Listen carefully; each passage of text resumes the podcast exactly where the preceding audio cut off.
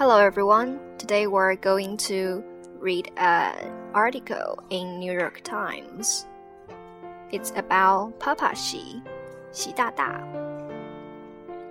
The must-see tourist sites of the Chinese capital form a grandiose circuit.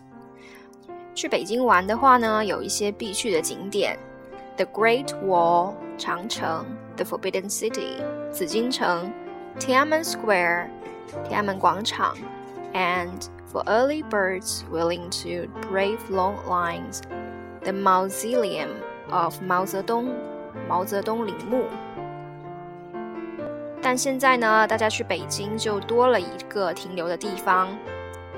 一个低调的快餐连锁店，an unassuming fast food restaurant。去年，习主席突然路过了庆丰包子店，庆丰 Steamed Bun Shop。他自己买了单，还自己端着自己的盘子。He paid his own way and then carried his tray to one of the restaurant's cheap folding tables。有一个二十九岁的司机，就跟随着习主席的脚步，来到了这家包子店。We're following in the footsteps of our great leader. By Heng Ling, a 20-year-old chauffeur. 他在店里点了习主席套餐。Presidential combo meal，包括蒸包子和一碗炒肝儿，steam buns and a bowl of pig liver stew。